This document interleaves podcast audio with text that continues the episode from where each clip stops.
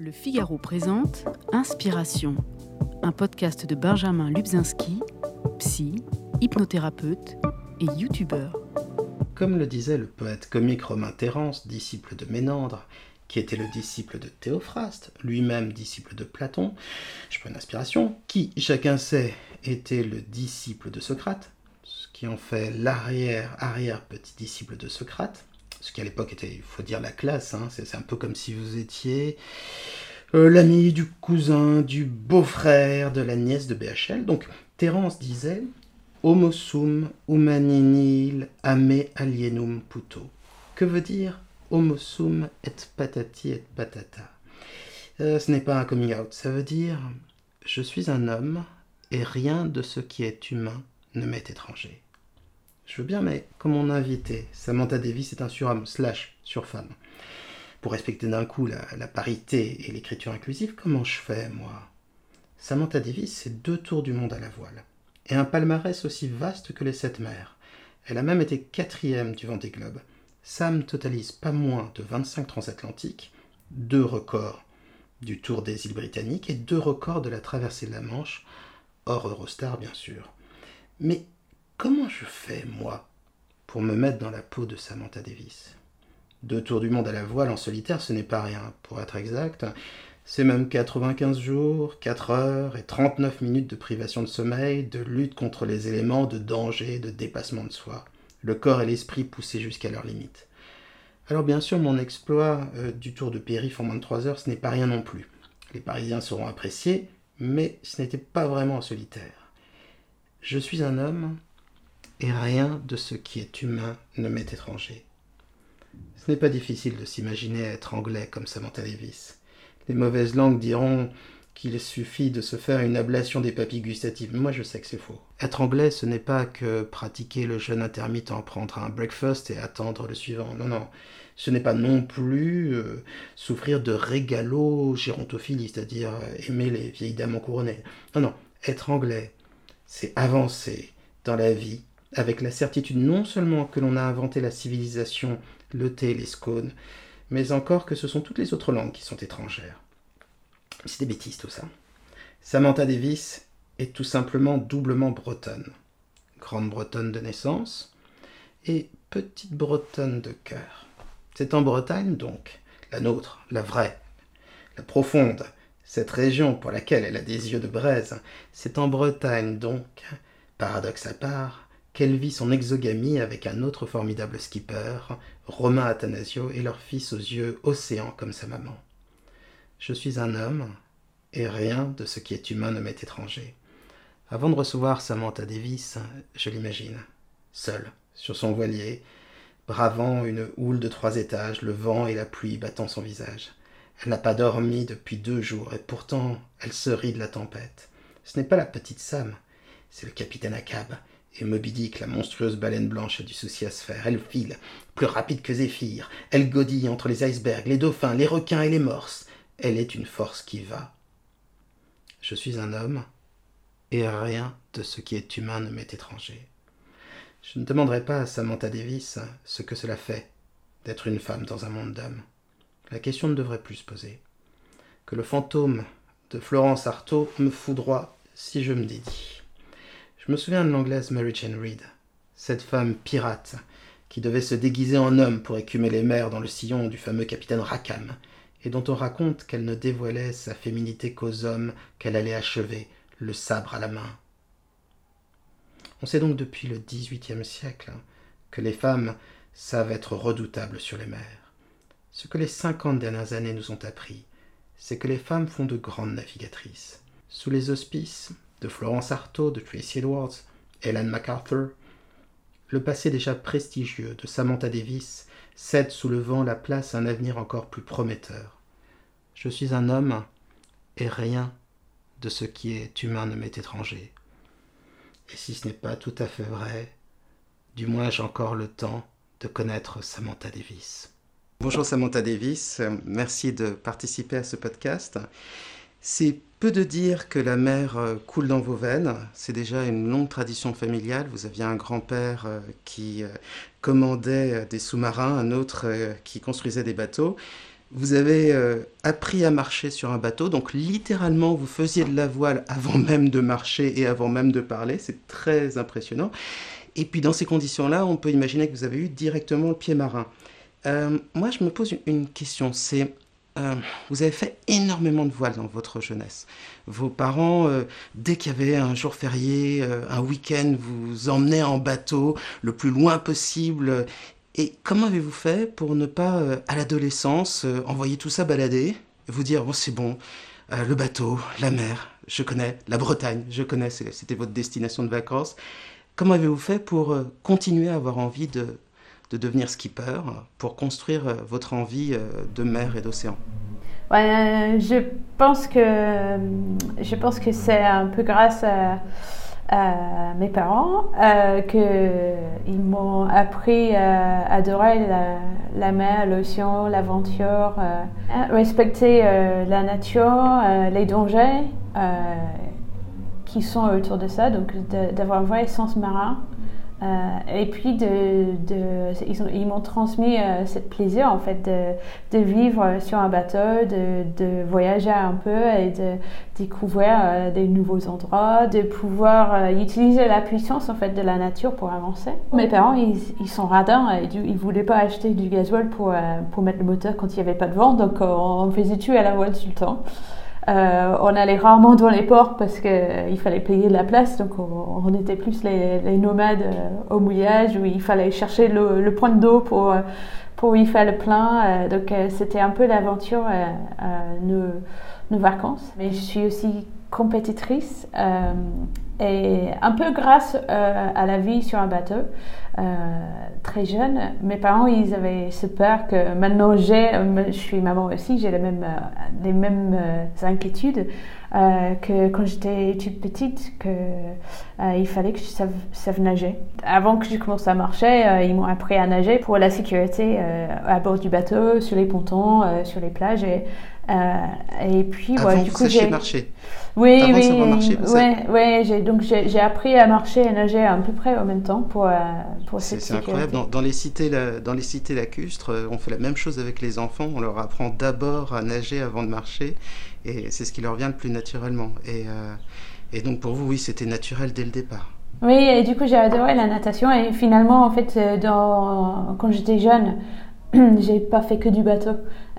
et puis j'ai fait la compétition à, haut niveau à natation.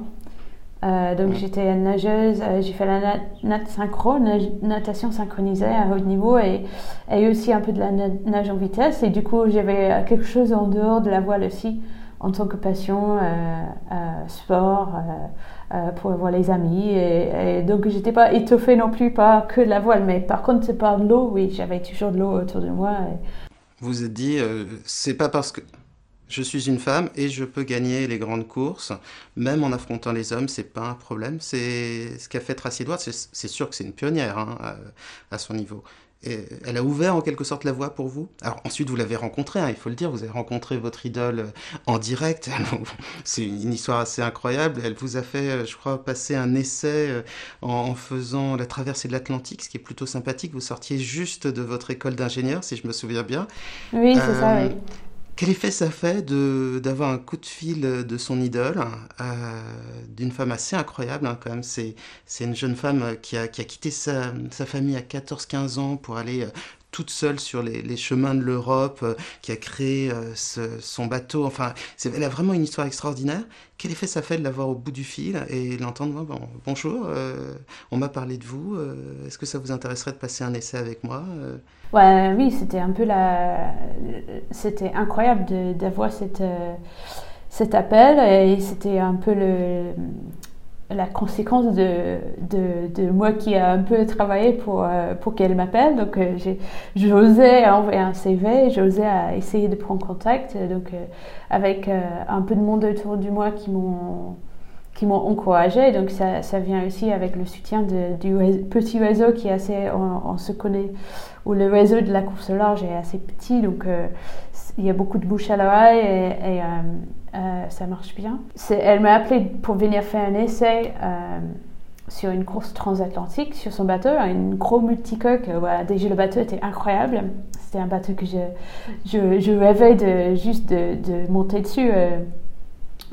même sans, sans naviguer, ça, ça, aurait été un rêve. Et là, je me trouvais à, à, être invitée d'aller monter dessus pour faire un essai, pour après être potentiellement prise dans une équipage pour faire un tour du monde, une trophy Jules Verne.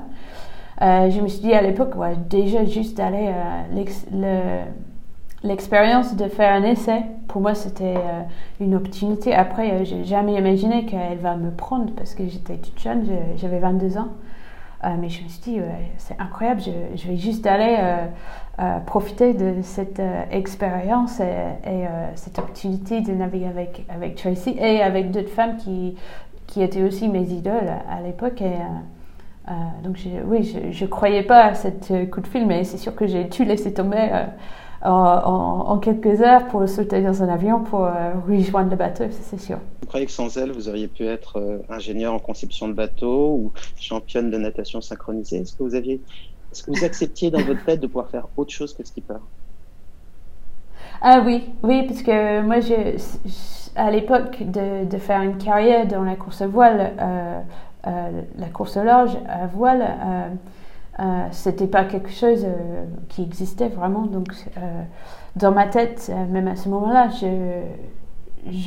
j'avais dans la tête lui d'essayer de travailler dans dans ce milieu avec ces bateaux incroyables, avec mes expériences d'ingénieur et, que j'adorais aussi. J'aimais bien les calculs, les, le parti euh, design, euh, innovation. Euh, donc je, je, visais plus, de, de travailler à terre, dans un bureau, sur un ordinateur, que, que ça va être mon métier et, je vais faire que de la course large. Mais pour moi, c'était c'était pas possible. Et quand vous étiez sur le bateau avec vos idoles, euh, comment est-ce que vous avez fait pour vous imposer, pour euh, marquer votre présence, pour, euh, pour oser dire oui, non, je suis là, je peux faire du bon travail, remarquez-moi Ça s'est passé comment? C'est pas évident. Vous aviez 22 ans, hein oui, j'avais pas beaucoup. Ouais, j'étais toute jeune, j'avais pas beaucoup d'expérience, donc je pouvais pas vendre vendre mes compétences parce que j'avais pas énorme. Mm, donc, euh, je, mais je me mettais pas une pression énorme non plus d'être sélectionnée parce que pour moi c'était juste incroyable de, naviguer sur le bateau. Euh, et euh, pour moi c'était d'enquiller de, de l'expérience pour un jour peut-être euh, pouvoir euh, vraiment partir. Et je pense qu'il y a quelques coups de chance que j'ai eu donc quand on monte dans un équipage comme ça, des fois l'équipage ils, se connaissent tous déjà et puis voilà, les nouveaux qui sont pas encore sans, sans, contrat signé, voilà, on a de la pression, euh, tout le monde s'entend bien, tout le monde connaît le bateau bien. Et j'ai eu la chance de pouvoir euh, euh, négocier mes premières navigations sur ce bateau. C'était vraiment au début de la mise à l'eau et même l'équipage existante n'avait pas encore navigué non plus sur le bateau. Donc j'ai réussi à, à, dans une petite euh, essai euh, tout au début qui m'a mis à, l'aise et, donc je, connaissais un petit peu le bateau déjà. J'ai essayé d'être le méga équipière possible. oui, j'ai jamais râlé. il faut, faut, faut, montrer sa motivation et ça, ça c'était pas évident non plus parce qu'on était dans l'Atlantique Nord dans les zones où il y a des icebergs, dans les zones de glace, dans un brouillard, il faisait 0 degré, le bateau était dangereux. Euh, on ne se connaissait pas super bien non plus, donc euh, c'était des conditions euh, euh très très dures. Euh, on était très fatigués. Ouais, donc oui, il, il, faut aussi, ouais, il faut être motivé. Mais j'étais tellement motivée, c'était pas trop d'effort non plus de de faire une bonne prestation, de, de bonne équipière. Euh, pour ce, ce, bateau. Est-ce qu'on est conscient qu'on peut mourir dans des situations comme ça? Est-ce que la, présence de la mort, le danger, c'est quelque chose qui, vous accompagne à certains moments? Par exemple, euh, au large de, l'Amérique du Sud, ou euh, quand il y a des, icebergs, ou quand il y a la tempête, euh, est-ce que vous sentez un petit peu euh, la mort à côté? Est-ce que vous en avez conscience, ou bien vous êtes tellement à comment dire affronter les éléments, vous servir des éléments pour avancer, que finalement on l'oublie et on avance malgré tout. non, la conscience est là, mais la conscience que, que je fais quelque chose de dangereux est, là depuis, depuis le début et même aujourd'hui. quand je prépare la prochaine Vendée Globe sur Initiative K, c'est quelque chose qui, qui, est là dès le début et, et ça m'aide dans la préparation. Donc, du coup, finalement, euh, quand je me trouve dans les situations qui sont dangereuses, euh, euh, j'ai pas besoin de penser à ça parce que euh, je sais que j'ai tout préparé pour éliminer ou minimiser tout risque et aussi pour optimiser ma gestion de, des situations difficiles et dangereuses. Donc pour moi, c'est oui, c'est dangereuse, et oui, bien sûr, je rends compte euh, parce qu'il faut, euh, sinon on, peut faire des bêtises. Mais par contre, euh, du coup, pour moi, quand je navigue sur ces bateaux, mes mon bateau Initiative K, je, pense que cette conscience est autant que, est le même que les dangers qu'on a dans la vie quotidienne. Hein. Le, mort et les proches aussi, quand on traverse une route, il y, a, y, a, plein de choses, même euh, je regarde mon fils qui montre, euh, qui tombe des arbres. il, y a, y a les dangers dans la vie quotidienne aussi. Et, donc je, je redoute, je redoute pas plus les dangers qui sont sur mon bateau que je gère et je travaille pour gérer bien, plus que les dangers quotidiens dans la vie normale. J'ai essayé de lister tous les métiers que vous faisiez. Euh, ça fait une belle petite, euh, une belle petite liste. Euh, skipper, évidemment, on va commencer par ça. Mais il faut que vous ayez des connaissances fortes en météorologie. Euh, J'ai l'impression qu'il faut être aussi un pro du bricolage. Il faut être aussi un, un athlète, il y a un vrai entraînement physique. Euh, et je suis sûr que j'en rate plein d'autres métiers. comment est-ce que vous faites pour faire toutes ces choses différentes? Parce qu'il faut savoir que euh, vous ne faites pas que, que la voile, hein. vous, avez, euh, vous, formez d'autres personnes, vous participez donc euh, à la conception des, bateaux, vous êtes avec votre équipe. Comment vous faites pour ne pas vous disperser, pour pouvoir faire tout ça en même temps? C'est une partie de la richesse de la course au large en solitaire, c'est qu'on a beaucoup, beaucoup de métiers. Et, et c'est peut-être aussi pourquoi on adore ça, parce qu'on ne s'ennuie jamais. Euh, on apprend les choses euh, d'autres métiers, d'autres euh, expertises. il faut avoir ces, expertises pour pouvoir être autonome sur nos bateaux quand on, est au milieu de l'océan. plus personne ne peut venir nous aider, donc on doit pouvoir bricoler, repérer.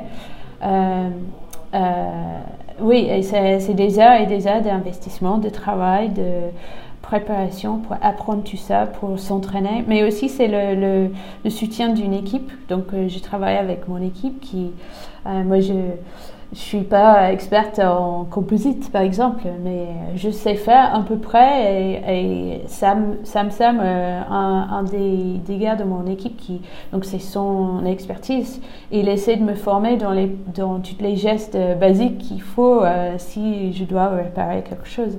Euh, et mais euh, oui, c'est beaucoup de travail, beaucoup d'investissement, et c'est pour ça que ces projets, on, on a besoin euh, des années pour bien préparer le tour du monde et, pour être autonome et, et puis performante. Mais c'est sûr, on, peut tout faire, mais on n'est on n'est pas expert à, une seule chose. Donc des fois, c'est frustrant aussi de ne pas pouvoir euh, vraiment aller jusqu'au bout de, chaque dossier, on n'a pas le temps. Il faut toujours, on est, on est toujours en train de trouver des, des compromis euh, et des façons d'être plus efficaces. Euh, des fois, il faut partir avec confiance que même si on ne pas tout, on va pouvoir gérer. Donc, il faut, faut accepter aussi un peu de, de, pouvoir gérer cet inconnu aussi. Euh, maintenant, il y a les téléphones satellites. Vous pouvez même envoyer des vidéos. Et d'ailleurs, ça fait partie des choses que vous faites super bien. On en parlera tout à l'heure. Envoyer des vidéos sur les réseaux sociaux pour animer euh, euh la cause importante qui est Initiative Cœur et euh, est portée par votre bateau et votre action. Euh, vous êtes toujours en, liaison avec votre équipe. Est-ce qu'on se sent encore seul quand on fait le vent des globes? Il y a des moments quand on se sent seul. Euh, parce que physiquement, on est tout seul sur nos bateaux pour quasiment trois mois. Et il y a des, beaucoup d'endroits pendant la, course. Donc notre parcours nous emmène autour de l'Antarctique. Donc on contourne la planète en bas de la planète. et dans ces océans-là, on est loin de, la Terre. Donc personne ne peut venir nous chercher. Euh, euh, les hélicos, euh, même les avions, y a certains endroits où les avions de recherche, ils ne peuvent pas venir nous voir sans faire un refueling mi-vol. Donc, c'est la station spatiale en fait qui est le plus proche de nous quand on est dans certains endroits. Donc c'est ça, dans ce contexte-là, on, se sent seul. mais après, comme vous dites, on a la chance d'avoir les téléphones satellites euh, et tu sais, communication moderne euh, qui, qui nous garde en connexion avec la Terre. Euh, et ça, c'est génial parce que oui, moi, depuis, que, depuis que je fais la course au large en solitaire, j'ai toujours eu envie de partager parce que je rends compte la chance que j'ai d'être sur le bateau et je veux vraiment partager ça avec le maximum du monde. Et ces technologies, ça nous permet de, de partager avec la Terre. Euh, des fois, ça coûte cher parce que le téléphone satellite, c'est pas c'est pas le Wi-Fi à terre et c'est pas c'est pas illimité et gratuit. Euh, donc, il faut qu'on économise aussi. Euh, on ne peut pas faire du FaceTime toute la journée, loin de là. mais on peut garder un contact et WhatsApp marche sur nos bateaux. Souvent, c'est ces systèmes de messages qui de messages textes euh, qui sont les meilleures façons de communiquer, parce que des fois un téléphone satellite, euh, les liaisons peuvent être un peu difficiles euh, avec le bruit sur nos bateaux. Donc non, non, je me sens beaucoup moins seule qu'il y a quelques années et sur d'autres courses où on est beaucoup plus limité avec les règles de certaines courses sur la communication. Donc non, non, et, tant mieux, puisque oui, je je compte beaucoup sur euh, le soutien du public qui suit le projet Initiative Cœur pour, euh, pour lever l'argent pour mes chirurgie cardiaque. Et, euh, donc sans cette, sans cette suivi-là, je sauverais beaucoup moins d'enfants. donc c'est c'est parti incroyable avec le projet Initiative Cœur et je, compte beaucoup sur, sur, sur, cette connexion avec la Terre et la connexion avec tous ceux qui suivent, suivent ce projet Initiative Cœur. Euh, parce que je sais que le plus je partage, le mieux je fais ça, euh, le plus d'argent on va gagner, on va lever avec nos sponsors mécènes pour, euh, pour la bonne cause. C'est assez extraordinaire cette initiative cœur parce que vos sponsors doivent forcément être des mécènes. C'est-à-dire que quand ils donnent de l'argent pour figurer sur votre bateau, pour qu'ils puissent communiquer autour de votre aventure, ils s'engagent également à donner de l'argent pour Initiative Cœur. Le, le but d'Initiative Cœur, c'est euh, de permettre à des enfants dans des pays en voie de développement d'avoir accès à, la chirurgie cardiaque en France. Donc, euh, ce sont des enfants qui euh, mourraient ou bien vivraient dans des conditions absolument détestables, parfois qui sont abandonnés par leurs parents à cause de, leur pathologie. ils sont diagnostiqués là-bas. ils sont accompagnés en France. Il y a toute une chaîne de, de bénévoles qui fait ça. En France, ils sont accueillis dans une famille euh, qui les traite comme leur propre enfant. Ils ont une opération chirurgicale qui est financée euh, en grande partie par, euh, par votre action. Et après, ils repartent euh, tout neufs dans leur pays d'origine. c'est une histoire assez extraordinaire. Et ce que je trouve formidable, c'est que ça fait que il n'y a, a, pas ce côté mercantile dans, dans votre action. Quand, quand, vous faites des choses bien pour, pour gagner, pour communiquer, ça a un impact euh, positif et ça, je trouve ça vraiment à la fois vertueux et assez extraordinaire. Et, et, et comme manifestation de ça, c'est euh, ce qu'on voit sur votre bateau. Votre bateau, il y a euh, deux tiers de publicité pour Initiative Cœur et puis vos sponsors, vos sponsors, et puis vos sponsors Vinci, Cal, je sais pas comment on dit, Caroline ou Caline ou je sais pas comment dire en tout cas. À quel point ça doit motiver votre équipe, à quel point cela doit donner aussi une, motivation interne dans ces entreprises, c'est assez extraordinaire. Hein. Oui, c'est extraordinaire et c'est un projet qui est vraiment unique. Euh, donc je suis super fière d'être skipper du bateau Initiative Cœur parce que oui, c'est un peu un projet euh, pionnier aussi euh, dans cette fête qu'on a les sponsors qui sont aussi sponsors mécènes pour la cause mercenaires chirurgie cardiaque. donc, le, oui, comme vous avez dit, les, mes trois partenaires principaux, donc Initiative, K-Line et Vinci Energy, euh, il euh, offre quasiment tout l'espace publicitaire du bateau à médecins chirurgie cardiaque. Euh, et ils, me, ils sont mécènes pour cette cause.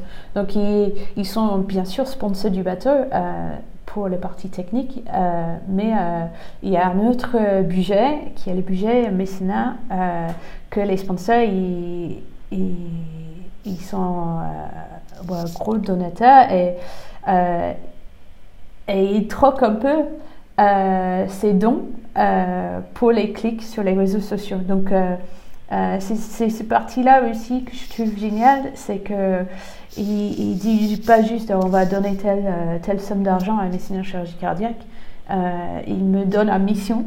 Donc, il dit on va donner en échange pour les clics, les likes et les partages sur les réseaux sociaux. Euh, donc c'est, ces dons-là, ils vont être donnés que si le public m'aide euh, avec, avec ses, partages, ses clics et, les, et ses likes. Euh, donc ça me motive aussi de, de, faire une belle course, de faire une belle performance, mais aussi euh, c'est grande partie de mes partages euh, parce que je sais c'est avec ces partages, ces images, ces, ces vidéos, euh, les blogs, ouais, j'essaie de, de, transmettre toute émotion euh, de, de, mon aventure. Euh, c'est grâce à ça qu'on va, avoir des clics, des likes et puis euh, les sponsors ils, donneront l'argent pour, la bonne cause. Donc chaque année on, on essaye de se mettre euh, en objectif.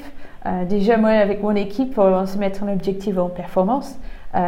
mais avec les partenaires, on, on dit ok, on va, on va essayer de sauver combien d'enfants? Et c'est ça qui est génial avec Mécénat Chirurgie Cardiaque. Vous avez super bien décrit euh, comment ça marche. Euh, euh, les Mécénat Chirurgie Cardiaque, ils ont un, tarif fixe. Donc, chaque fois, on lève 12 000 euros. ça, c'est encore un enfant sauvé. donc, c'est super facile de, de, se mettre un objectif pour dire on veut sauver combien d'enfants. Et puis, à la fin de, de chaque année, euh, on voit la petite liste des noms et des prénoms des enfants qui, qui vont venir en France grâce au projet. Et on a toutes les petites photos de la petite tête. Euh, et puis on a les nouvelles de, chaque enfant qui, qui vient grâce à, notre projet. Et du coup, ça rend euh, quelque chose de vraiment concret. C'est facile à, c'est facile à voir où va notre argent et où, va, où va nos efforts. Et en plus, je peux aller euh, et j'adore ça. Euh, je peux aller suivre, euh, pas toutes parce qu'il y en a beaucoup d'enfants, heureusement, qui viennent en France. par année, grâce à notre projet, ça dépend des années, mais par exemple l'année dernière, grâce à notre projet, je crois qu'on avait plus que 30 enfants sauvé par, juste simplement par le projet. Euh, mais je ne connais pas exactement de tête la, chiffre euh, des, des, enfants sauvés par médecine chirurgie cardiaque, et beaucoup plus, parce qu'il y a beaucoup plus d'autres projets sportifs et d'actions euh, et, et, médecins privés qui financent médecine chirurgie cardiaque. C'est pas que pas que le projet Initiative Care. mais ça fait toujours plaisir de voir ces petits enfants qui viennent en France on les voit malades et puis euh, avec la famille d'accueil qui, euh, qui prend soin d'eux et puis euh, de, pouvoir suivre le chirurgie et, rencontrer les équipes à l'hôpital parce que c'est aussi la, la chance que j'ai de suivre ce projet. En fait, je rencontre les gens incroyables qui sont tous partis de cette chaîne de solidarité autour de chaque enfant. Euh, donc il y a les, gens d'aviation sans frontières qui, qui, convoient les enfants en France parce qu'ils viennent sans leurs parents, les familles d'accueil, des équipes dans les hôpitaux et on parle beaucoup de, de ces gens en ce moment et, euh, euh, donc encore je les remercie pour ce qu'ils font en ce moment avec le Covid-19 mais aussi de chaque expérience que j'ai eue de, de, participer dans les chirurgies avec des enfants et voir comment ils sont euh, investis et passionnés euh, par leur travail euh, avec chaque enfant, chaque malade qui passe. donc c'est un plaisir de, de, de voir leur boulot chez eux. et puis, et puis toutes les équipes qui, qui aident ces enfants à passer leur convalescence en France avant qu'ils rentrent chez eux guéris. C'est incroyable, c'est génial de voir ça et ça me booste encore plus de de voir, de, de, vivre un peu ces aventures avant que je parte en mer parce que je garde ces images de ces, ces enfants, euh, les petites têtes. Euh, euh, et ça m'aide à relativiser quand je suis en mer et j'ai passé une mauvaise journée sur mon bateau, je casse quelque chose ou si je perds quelques milles, ouais, je, je, pense souvent aux enfants et pourquoi je suis là en fait. Et, et ça, c'est une vraie raison pourquoi je suis là sur cette course. C'est pas que pour le sport, euh, ni pour les performances, c'est aussi pour euh, quelque chose euh, qui a du sens. Depuis que je sais que je vais avoir la chance de parler avec vous, j'essaie de, m'imaginer ce que ça fait d'être à votre place sur un beau et grand bateau qui, qui fend les mers.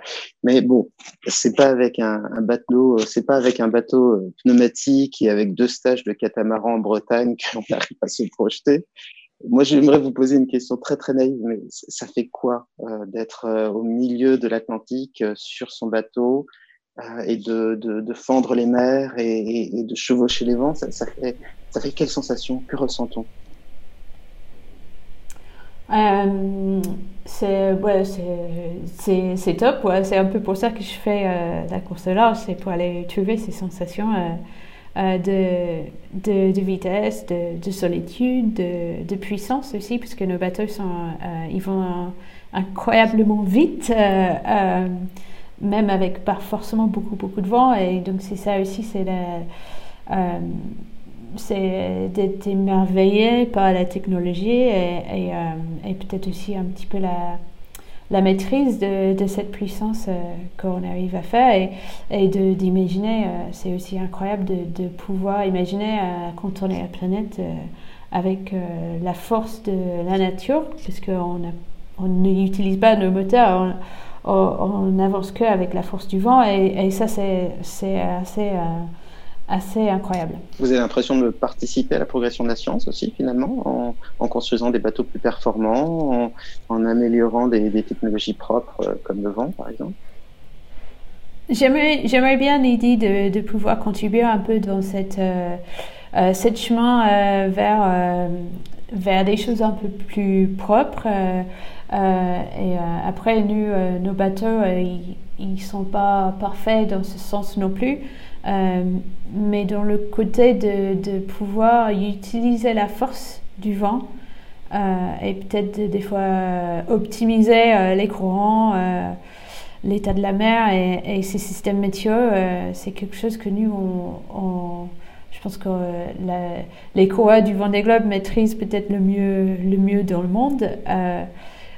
Si on pouvait apporter ça à à l'industrie ou les, bateaux de la marine marchande, euh, si on peut améliorer euh, avec euh, tout ce qu'on a appris avec la course ça, peut être assez, assez magnifique.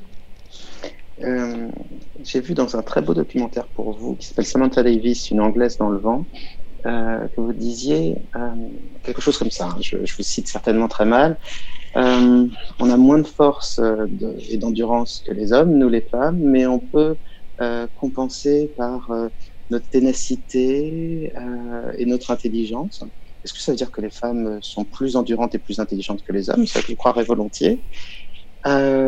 et est-ce que vous en avez assez qu'on vous rappelle que vous êtes une femme à chaque interview? Ou bien est-ce que vous aimeriez être un, skipper comme les autres? Je suis un skipper comme les autres. Heureusement, vu par les autres, il n'y a pas de différence. et, et donc, et quand je suis en mer, je ne pense pas au fait que je suis une femme, euh, que ça peut euh, me faire euh, que ma course est plus difficile. non, c'est. Je, je pense pas trop, plus en répondant, quand le milieu me pose des questions.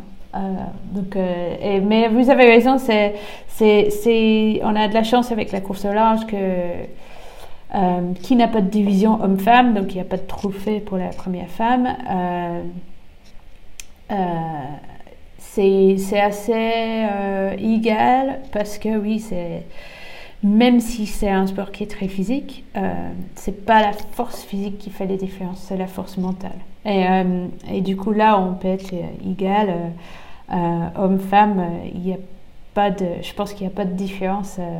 Euh, la force mentale, on peut être aussi forte euh, en tant que femme qu'homme. Et, euh, donc ça rend la course beaucoup plus égale pour tout le monde.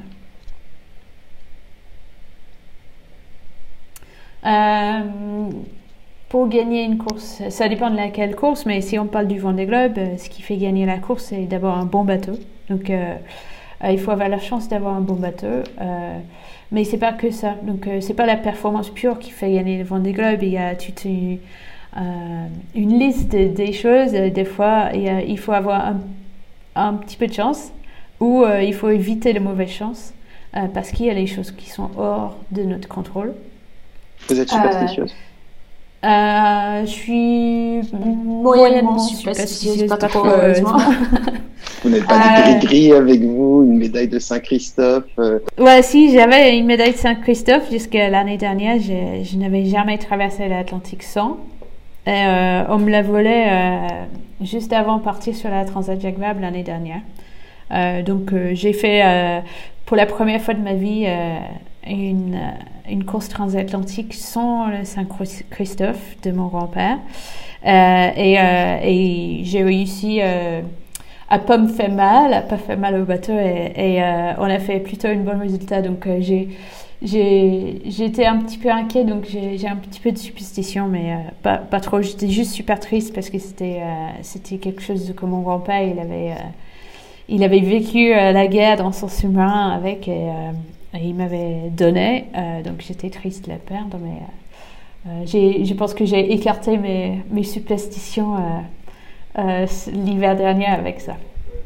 Je crois que euh, votre grand-père avait un sous-marin qui s'appelait le Stubborn, c'est ça? C'est un de ces bateaux et il s'appelait le Stubborn. Est-ce que ça vous définit bien, euh, Stubborn, têtu, tenace Oui, peut-être, peut-être, mais oui, j'ai pas trop réfléchi à ça, mais oui, ça peut être pas mal. Ouais, je pense que ça peut être un défaut aussi. Mon fils, il sera peut-être d'accord aussi. Quand on voit Samantha Davis euh, sur les, vidéos, on se dit que vous êtes euh, motivée, toujours de bonne humeur, souriante. Euh, comment faites-vous pour garder cet état d'esprit? Parce que la, plupart des, grands sportifs de haut niveau, comme vous maintenant, ont un préparateur mental parce que, en général, ils sont tous très très très bien euh, entraîné physiquement, mais voilà, la confiance en soi, la résistance, euh, la gestion du stress, la capacité à, à s'endormir vite, par exemple, dans votre, dans votre cas, tout ça, en général, ils ont une aide externe. Mais vous, euh, le socle, c'est votre personnalité. Donc, comment faites-vous pour garder euh, ce, je sais pas, ce good spirit? Et comment faites-vous pour euh, comment dire, programmer de nouvelles choses avant de prendre une course Parce qu'il y a forcément tout le temps des changements. Comment faites-vous pour vous préparer mentalement toute seule? Est-ce que vous avez vos techniques? Euh, Je pense que le, technique principale qui, a toujours marché pour moi, c'est euh, de, rendre compte la chance que j'ai de, faire ça comme métier. Donc, J'adore la mer, l'océan, la compétition et là je me retrouve à pouvoir faire ça c'est mon, quotidien euh, et je, je, sais vraiment que j'ai la chance de, de faire ça. Cette euh, positive attitude qui marche toujours bien, euh, je, je, me regarde toujours en disant peut-être l'année prochaine il n'y aura pas de projet et si, si tu, tu es triste, tu es déprimé ou, ou tu profites pas de ce moment-là, c'est tu vas regarder ça l'année prochaine quand il y a quand il y a plus cette course. Et puis ouais, des fois je regarde aussi euh, le photo de la petite fille euh, qui est sur ma voile euh, du bateau. C'est une fille qui a été sauvée par le projet, qui était malade et je, je relativise aussi. Je dis ouais là j'ai choisi de faire ça. Elle n'a pas choisi d'être malade. moi, je suis en bonne santé. J'ai un enfant en bonne santé. j'ai choisi de faire cette course.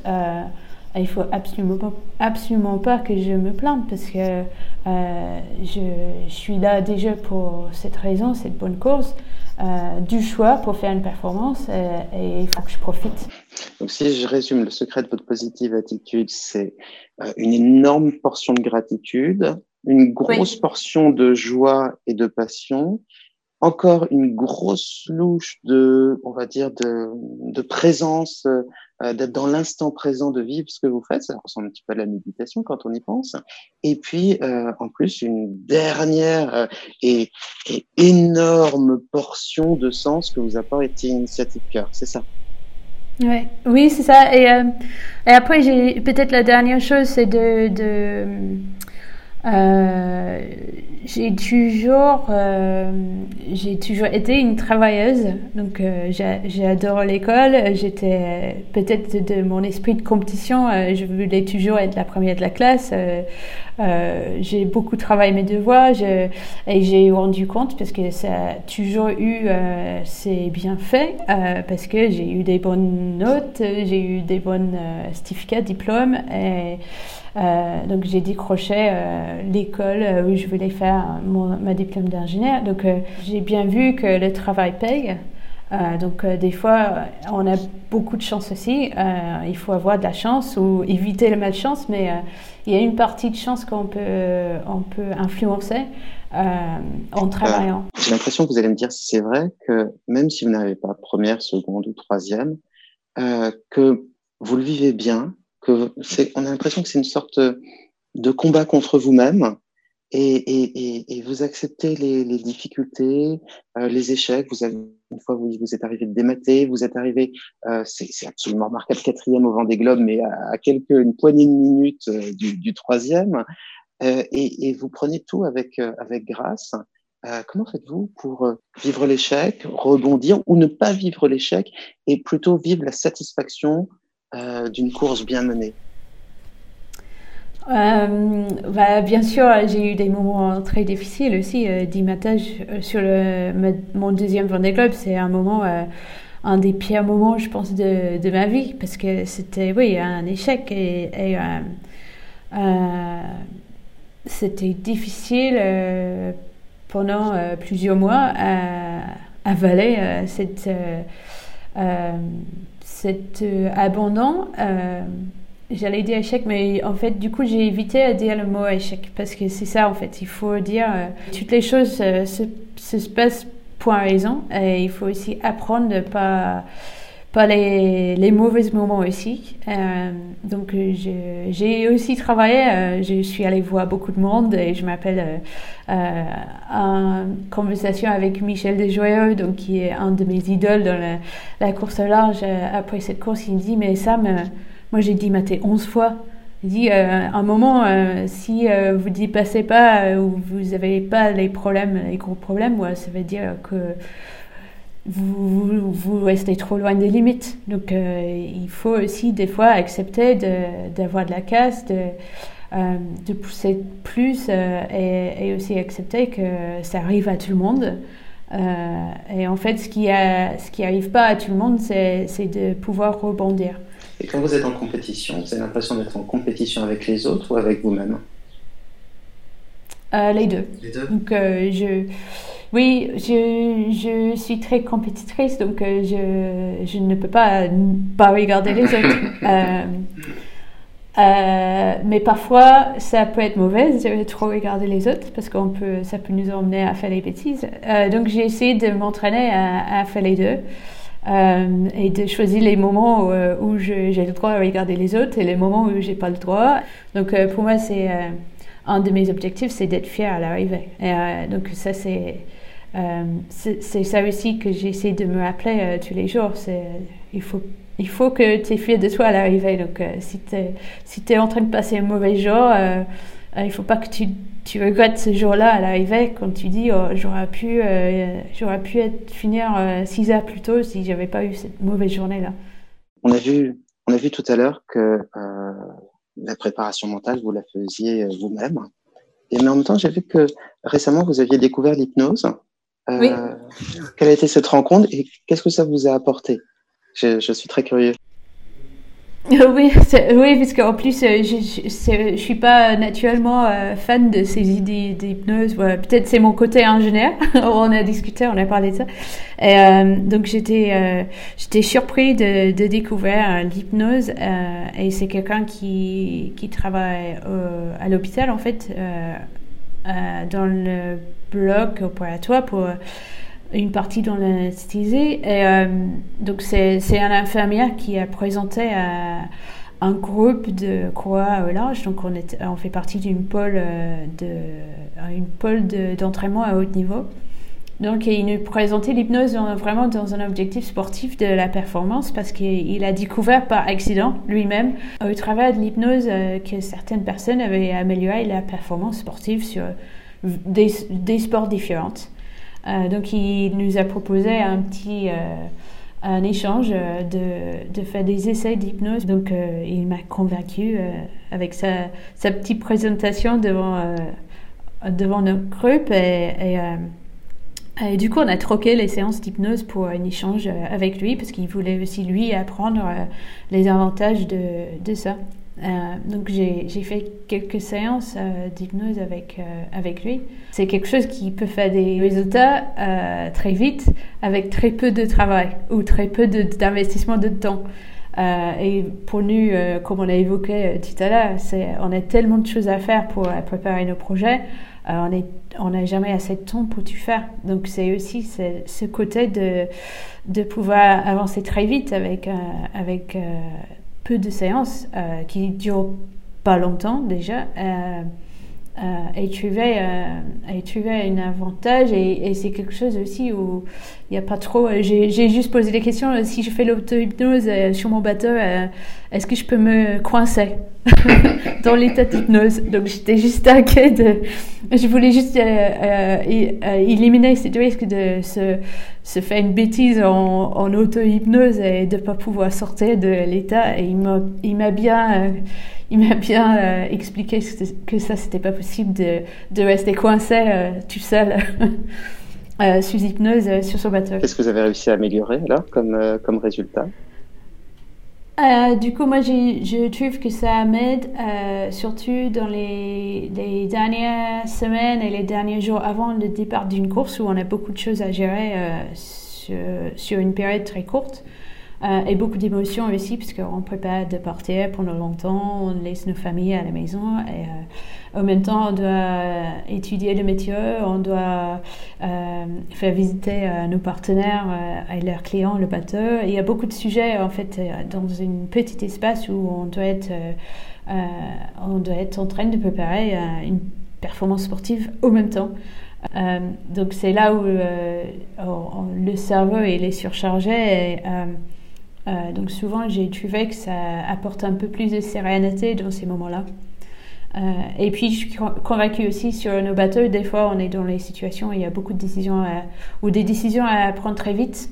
Et des fois, on, ouais, on doit trier toutes ces informations dans, dans notre tête. Mhm. Euh, et je pense que ça aide à, ranger les, les, pensées qui sont un peu parasites qu'on ne peut pas trop, euh, le métier, on ne peut pas trop changer, donc il faut faire avec. Donc ça euh, ça sert à rien de s'inquiéter sur une tempête qui va arriver, parce que de toute façon, il va arriver. Donc c'est une gage d'énergie. Et je pense que euh, ça aide aussi un petit peu à, trier tout ça pour que nos décisions ils sont faites avec clarté. Merci beaucoup, Samantha Davis. Merci. Retrouvez cet entretien en version longue sur les chaînes YouTube du Figaro Live et de Benjamin Lubzinski. Dans le prochain épisode, vous pourrez expérimenter une séance d'hypnose directement inspirée par l'univers de notre invité.